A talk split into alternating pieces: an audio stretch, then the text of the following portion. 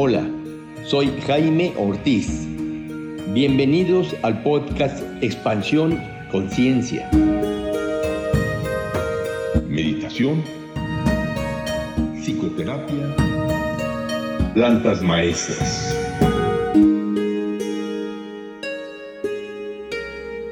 Hola, ¿qué tal amigos? Bienvenidos a este episodio de Expansión Conciencia.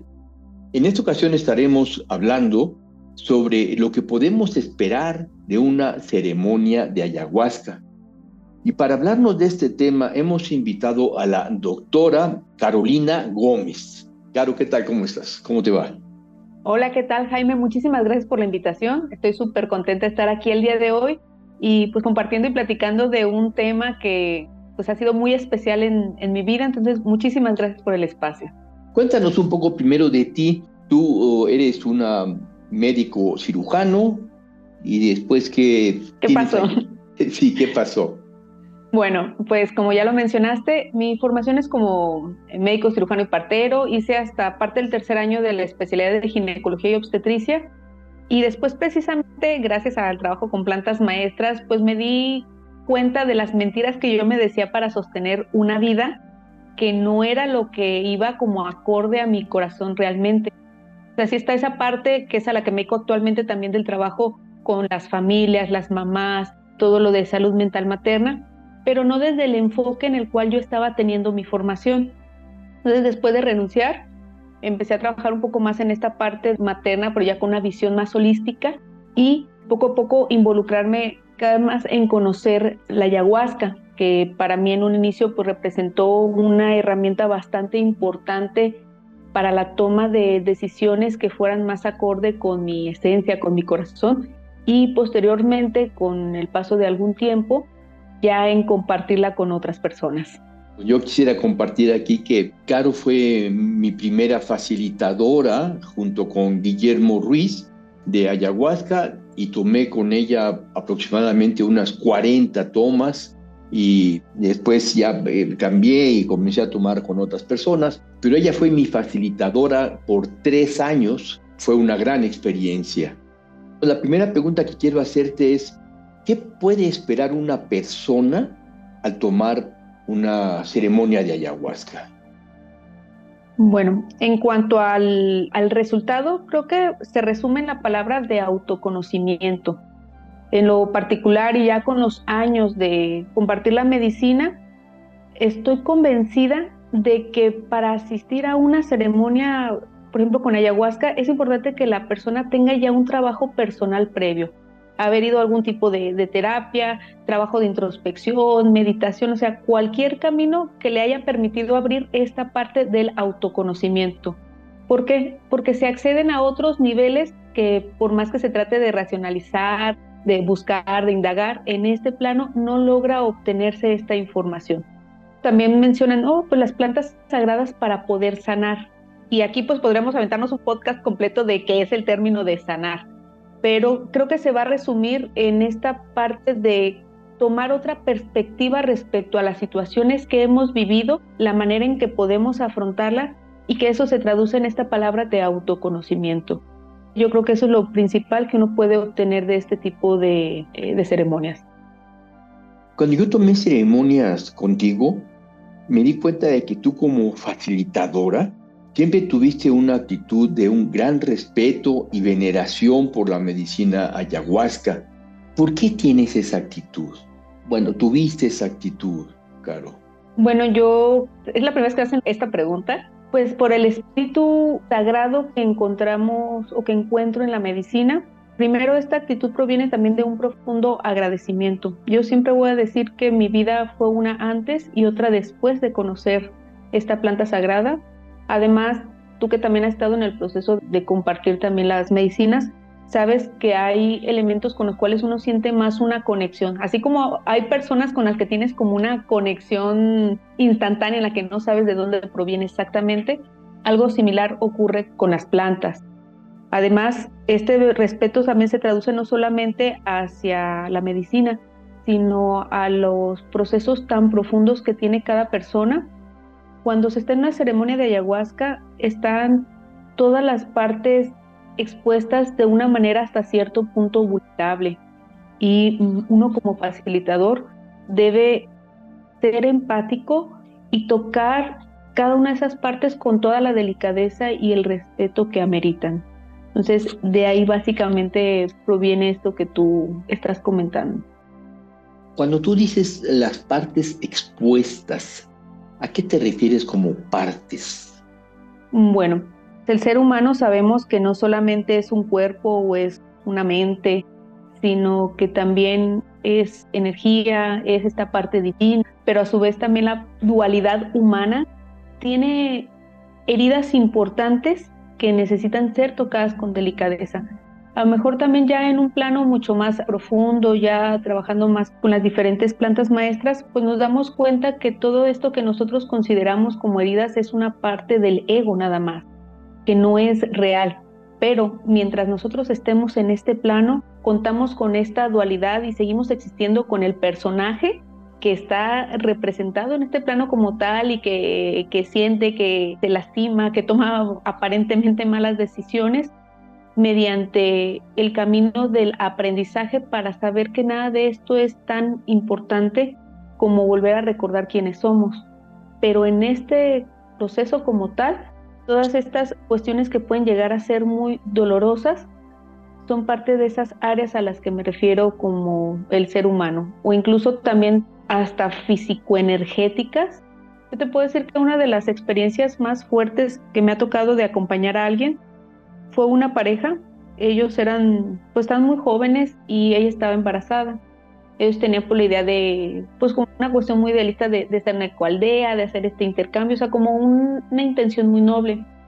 Pero se desconectaron mucho tiempo, no se les vio para el control prenatal y cuando empieza ella con trabajo de parto, el bebé ya había fallecido.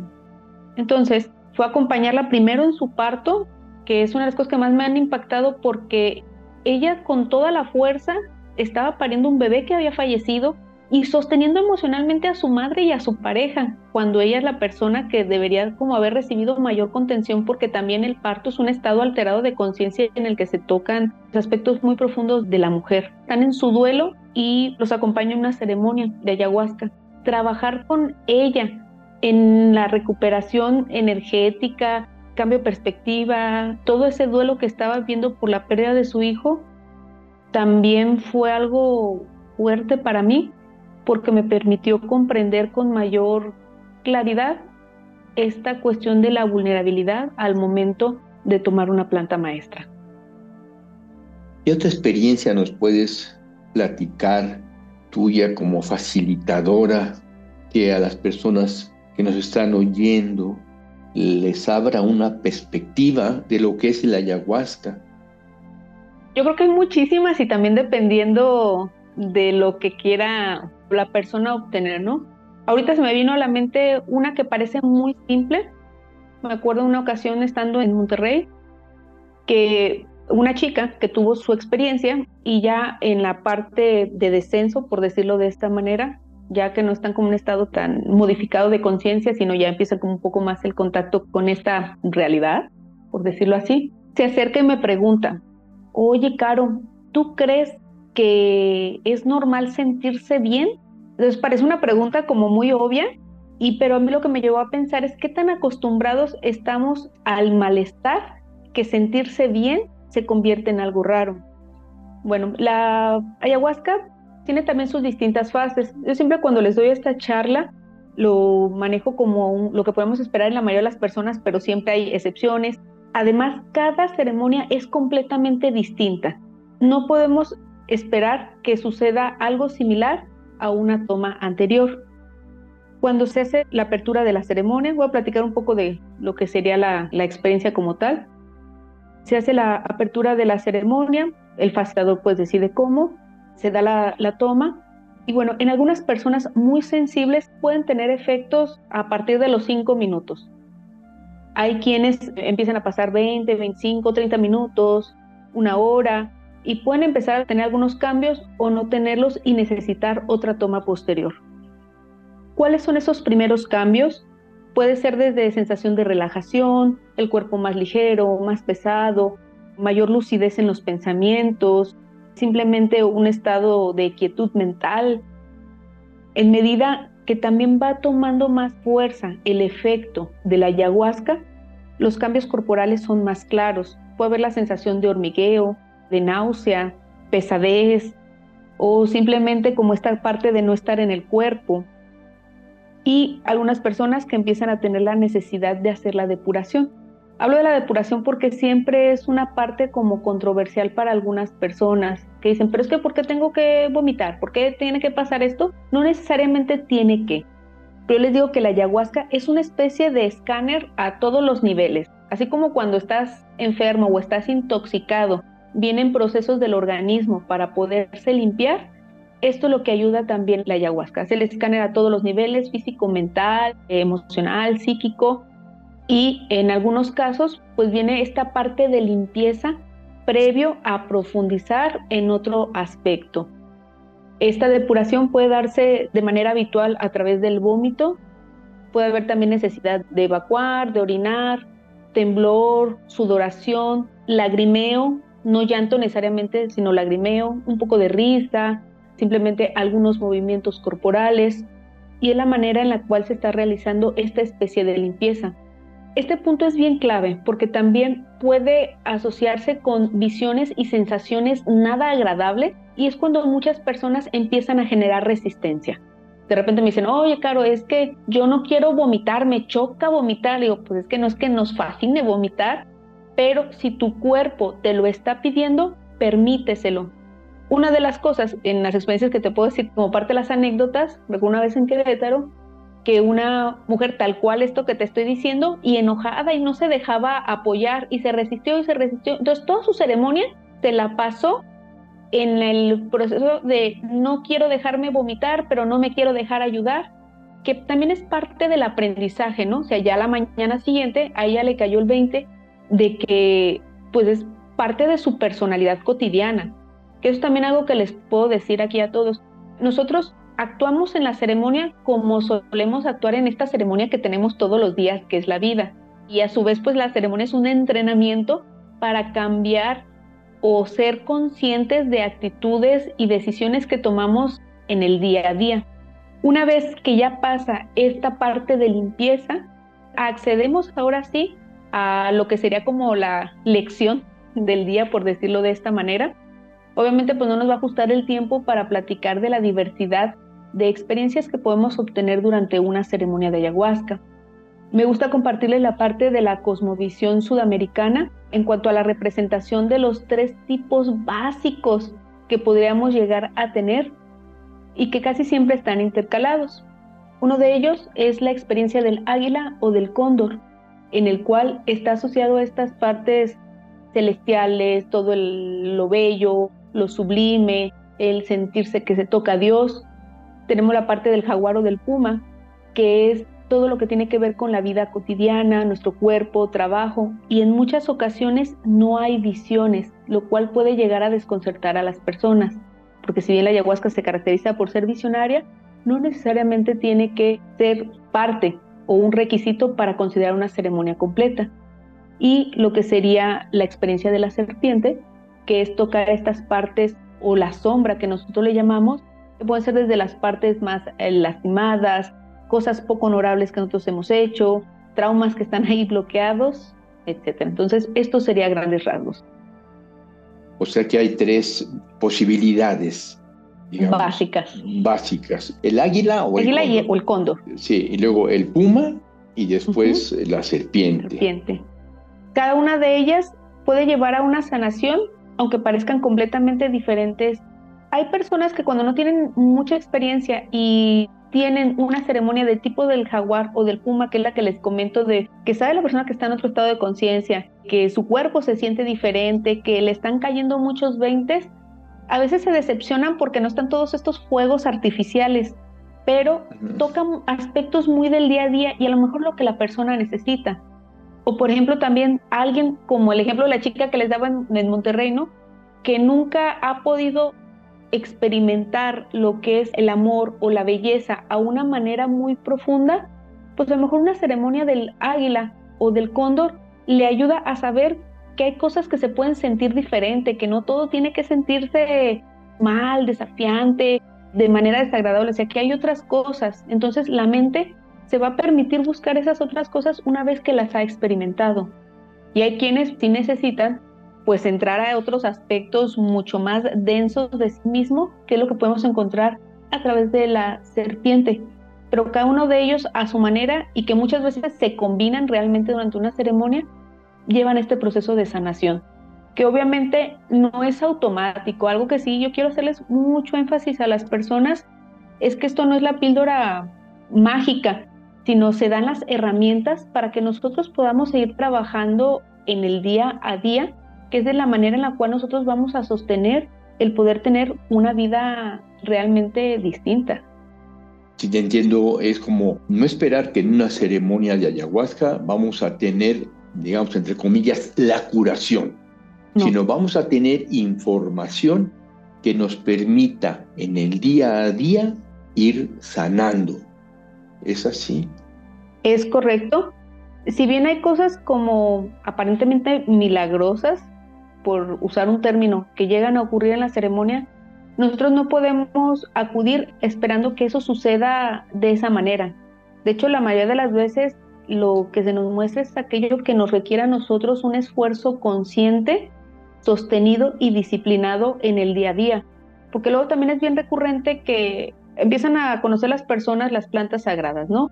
Les empiezan a caer 20 las primeras veces, empiezan a hacer unos cambios, pero luego los que son más difíciles de sostener ya no los hacen. Entonces siguen acudiendo a las ceremonias y, luego buscan otra planta y luego buscan otro facilitador y siguen como, les digo, como el, el, perrito que se muerde la cola para tratar de alcanzar algo, eh, cuando realmente es un momento de hacer una pausa y de aplicar todo este conocimiento en lo que ocurre todos los días. Desde tu perspectiva, ¿por qué razones una persona no debe tomar la medicina ayahuasca? Ok. Uno, que crea que es la cura mágica, sin que le implique un esfuerzo. Les voy a contar una anécdota. En una ocasión me habla un señor y me dice, oye, me dieron tu teléfono porque vas a tener una ceremonia y yo quiero curarme de la ira. Ah, muy bien platíqueme un poco más. Yo siempre les pregunto, me gusta platicar con cada uno de los participantes para conocerlos bien, incluso decirles si este es un camino apropiado para ellos en este momento de su vida o con honestidad decirles desde mi perspectiva que tal vez no es lo más recomendable. Y ya me dice, no, es que yo tengo 20 años acudiendo a terapia, tratando de trabajar lo de la ira, pero nada me quita la ira, ¿no? este, oye, pero pues usted qué es lo que, que, está buscando realmente, pues algo que me quite la ira como tal, pero ya lo notaba el señor que estaba... Ya estaba un poco iracundo. Ya estaba un poco iracundo. Entonces, para no hacérselas larga, pues me queda claro que el señor no se estaba haciendo responsable de esta actitud que él estaba teniendo hacia el mundo y hacia consigo mismo. Ya lo dice, pero oye, pues es que esto no le va a servir, no se lo va a quitar mágicamente, no es como que la ira sea un ente y se lo saque y ya usted no vuelva a ser iracundo yo creo que todavía le hace falta a usted tomar esta parte de la responsabilidad, a lo mejor algún otro tipo de terapia antes de acudir con la ceremonia de ayahuasca, porque si no, lo único que va a sentir es una gran ira durante la ceremonia, va a estar enojado con todos, con todo lo que ocurra a su alrededor, pero sin que usted le saque el provecho, porque también eso pasa en las ceremonias, o sea, es una especie como de amplificador emocional de cómo estamos procesando nuestro mundo interno. Entonces hay quienes si son muy ansiosos pueden sentir gran ansiedad, si tienen tristeza pueden sentir una gran tristeza, pero es precisamente para poder observar esa emoción tal cual existe. Entonces, pues bueno, como que no le pareció mucho al Señor y me dijo, ay, pues qué decepción, ¿cómo es posible que no quieran apoyar a las personas? Qué falta de respeto y que me cuelga el teléfono. digo, digo, bueno, pues por eso no debe acudir a la ceremonia y ya me vuelve a marcar, oiga, discúlpeme, ¿me puede dar el domicilio donde va a ser la ceremonia? Le digo, no, señor, no, no es para usted en este momento, cuando menos yo no le puedo apoyar de la manera en que usted cree que se necesita ser apoyado. Y me vuelve a colgar. Entonces, y otra vez me volvió a escribir. Bueno, entonces un ejemplo, para quienes no es, para quienes no están dispuestos a hacerse responsables de su propia persona. Dos, para aquellas personas que tienen un problema psiquiátrico diagnosticado de manera importante, con algún brote psicótico y demás, no. Tampoco es para aquellas personas que por ejemplo, están diagnosticados con un cáncer y esperan, que va un poco relacionado al punto uno, que la ayahuasca en una ceremonia les quite el cáncer, ¿no? Tocó una vez en, la Ciudad de México que llevaron a una, a una mujer con un cáncer de mama ya metastásico, ya se veía muy mal, o sea, de hecho, desde que yo la vi, dije, este no es un simple cáncer de mama, esta mujer ya se ve mal, ya muy amarilla. Y dice, no, pues es que nos trajeron para quitarle el cáncer a mi mamá. digo, no podemos asegurar algo así, que ella tenga su experiencia y vea qué es lo mejor que le puede ayudar la medicina, pero con una mente abierta. Y bueno, lo que sucedió a final de cuentas es que ella durante la ceremonia recibió todo lo que necesitaba para su bien morir, pendientes que necesitaba resolver y que ella no tenía en cuenta. Entonces realmente fue una ceremonia para que ella pudiera transitar de este plano con mayor tranquilidad. Y al poco tiempo falleció, pero sus familiares nos contaron que ella murió muy tranquila y sus familiares también estaban tranquilos al momento de esta transición que ella hizo de este plano. ¿Qué opinas tú, Caro, de las personas que han tomado cuatro o cinco ceremonias y se ponen a ofrecer como facilitadores la ayahuasca? Ay, yo tengo un punto muy, muy crítico porque implica una gran responsabilidad. Es como todo, ¿no? Es como si fueras un psicólogo o bueno, eres una persona que ha ido a consulta cinco veces y quieres ya apoyar a los demás para un proceso psicológico, ¿no? Aquí pasan varias cosas, que se requiere, uno, haber tenido muchas experiencias para entender bien la medicina, entender los puntos vulnerables de las personas y una preparación para poder hacerlo. En lo personal, creo que no está bien. Creo que puede haber una intención noble y esa es como aplaudida. Hay personas que sí conozco que lo hacen desde la vanidad, de, ah, yo quiero ser el facilitador. Y otras personas que realmente tienen un noble propósito de decir, ¿sabes qué? A mí me ha ayudado tanto esto que yo quiero compartirlo para que todo mundo lo pueda experimentar. Entonces, desde ese punto de vista, a estas personas que tienen una noble intención, precisamente desde esa nobleza, lo mejor que pueden hacer es tener una preparación adecuada, seguir conociendo la medicina para poderla compartir con una mayor responsabilidad. Cuando dices una preparación adecuada, así como un, un psicólogo, un psicoterapeuta, va a la escuela a aprender de psicoterapia, en este caso, ¿qué es una preparación adecuada con respecto a la ayahuasca? Yo creo que serían dos cosas. Una, como comentaba, el poder tomar muchas veces la medicina, porque también la misma medicina te va enseñando y vas aprendiendo de tus propios procesos. Y la otra, esta parte de la mentoría, que a veces pues no le damos tanta importancia y no se trata de una mentoría desde la parte del ego, sino también al poder estar con alguien cercanamente que ya tiene mucho tiempo compartiendo, puede ser de gran utilidad para poder completar este proceso de aprendizaje. Puede ser a quienes se van en retiros en la selva, yo lo he hecho, he estado ahí en el, en el Amazonas, con maestros chipivos, o también pues con personas que aquí han tenido muchos años compartiendo medicina, o sea, hay muchos caminos que pueden funcionar, pero son estas dos cosas en la formación, algún mentor que te acompañe y conocer muy bien la medicina a través de las múltiples tomas. Tú fuiste a Perú varias veces. ¿Cuál es tu experiencia de haber estado en Perú? Y cuéntame si tú conociste algún buen maestro o maestra allá en Perú. Para mí la experiencia, yo ahí en Perú pasé por dos cosas. Uno, me permitió enriquecer mucho mi formación como facilitadora, entender otros aspectos energéticos, porque pues estando en la casa de la, de la ayahuasca, también la dieta especial que llevas y demás, te permite acceder como a otros niveles de comprensión de la medicina. Y como participante, yo ahí pude tocar la raíz de ciertas cosas en mi vida que no había podido acceder. Entonces ahí fue como llegar a la raíz de todo esto, eh, comprenderlo y pues que iniciara todo un, un viaje posterior para la parte de, seguir trabajando y seguir sanando. En cuanto a buenos facilitadores, creo que alguien que va para allá debe comprender que esos maestros y todas las personas que comparten la medicina pues no dejan de tener esta parte muy humana. y que pues también allá en Perú tienen otra idiosincrasia, otra forma también de, de, manejarse según las comunidades en las que se encuentran. Entonces, pues son personas que tienen un gran aprendizaje y conexión con la medicina porque pues nacen con ella, pero siempre también como establecer los límites de, de que pues es también una, una persona humana que todavía tiene muchos aspectos a poder trabajar para compartir la, la medicina. O sea que no porque vamos a Perú nos vamos a encontrar un chamán iluminado que ya no tiene nada que trabajar. No, no, no. Y es bien importante también quitar esta idealización.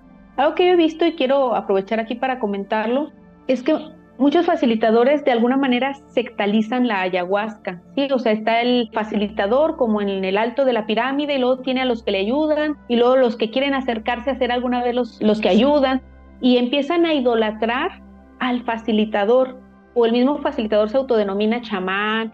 Esta parte del ego espiritual es bien delicada y es una línea bien delgada. Entonces yo les digo a las personas que están queriendo acudir a una ceremonia que cuiden mucho también que no haya como un, una sectalización o se hace como una especie de egregor también, donde todo gira alrededor de una persona y se idolatra de esa manera, entonces es como salir de una esclavitud mental para meterse a otra. Entonces el proceso de la toma de medicinas debe generar libertad y autonomía. Si no está generando autonomía para que tú seas capaz de ser consciente, de tomar tus decisiones, de guiarte a ti mismo, que es a final de cuentas el propósito máximo, entonces me la pensaría mejor con quién estoy acudiendo a la toma de medicina. ¿Qué más nos puedes decir Caro, acerca de las personas nuevas que están interesadas en entrar en el proceso de ayahuasca. ¿Qué les puedes tú recomendar? Bueno, de las personas que están interesadas en acudir por primera vez al proceso es vayan con quienes ya tienen experiencia, que de preferencia ya personas que ustedes conozcan hayan acudido con esa persona, que vean que no sea un esquema en el cual está esa figura central sobre la cual todo gira, sino que sea realmente un proceso comunitario, que también la persona que les facilite sea un proceso personalizado, que les conozca, que platiquen con ustedes, que ustedes sepan exactamente quién es. Y sobre todo yo vigilaría si esa persona o ese grupo les pregunta por aspectos como medicamentos, enfermedades y demás, porque si bien es algo muy aquí del mundo humano y la medicina es espiritual, su vía de entrada es física. Por lo tanto, tenemos que respetar también esos procesos y que en ocasiones hay interacciones medicamentosas. Que bueno, esa también con gusto les puedo compartir posteriormente la información. Muy bien, muy bien, Caro. ¿Había algo más que nos quieras comentar para este episodio que sea importante que las personas que están escuchando conozcan? Que estén abiertos, que las plantas maestras son una gran herramienta cuando sabemos exactamente cómo nos pueden ayudar, que podamos ser responsables de nuestra propia vida y que si están conscientes de todo eso, al menos una vez en la vida, poder tener una ceremonia con una planta maestra es como salirse de la, de la Matrix, tener una píldora de la verdad y que algo que de manera ideal, estando listos, todos podríamos llegar a experimentar. Sí, muchas gracias, Carlos. No sé si tú quieras compartir algún WhatsApp o algún correo electrónico donde las personas que nos han escuchado pudieran tener una, una cita o una entrevista contigo o preguntarte alguna información. El WhatsApp puede ser al 331 332 8700 si alguien pues requiriera como pues algún tipo de, acompañamiento, que también a veces pasa, ¿no? Que han tenido algunas experiencias que no han podido integrar adecuadamente y a veces el acompañamiento puede ser de utilidad para ello, con mucho gusto estoy para apoyarles. Pues agradecerles mucho esta escucha y pues a lo mejor si hubiera la oportunidad más adelante de poder grabar otro episodio, a lo mejor con algunas dudas en específico o también pues muchísimas anécdotas que les puedo platicar o incluso eh, me gustaría mucho también como la parte más eh, técnica, esta parte de la medicación o, meternos más en algunos aspectos como el que me preguntas de por qué no tomar para algunas personas y daba el, ejemplo de alguna cuestión psiquiátrica ya conocida. También podemos platicar un poco más de eso adelante. muchas gracias, Carlos. Sí, a mí me gustaría mucho que un poco más adelante dieras toda esta gama de experiencias que tienes, como cuántas ceremonias tú ofreciste.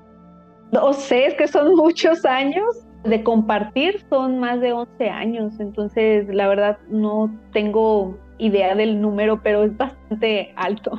Sí, me imagino. A mí me gustaría mucho hacer otro episodio contigo más adelante y te estoy invitando para compartir experiencias, esto que nos decías ahorita, experiencias que has tenido que pueden ser muy enriquecedoras. Claro que sí.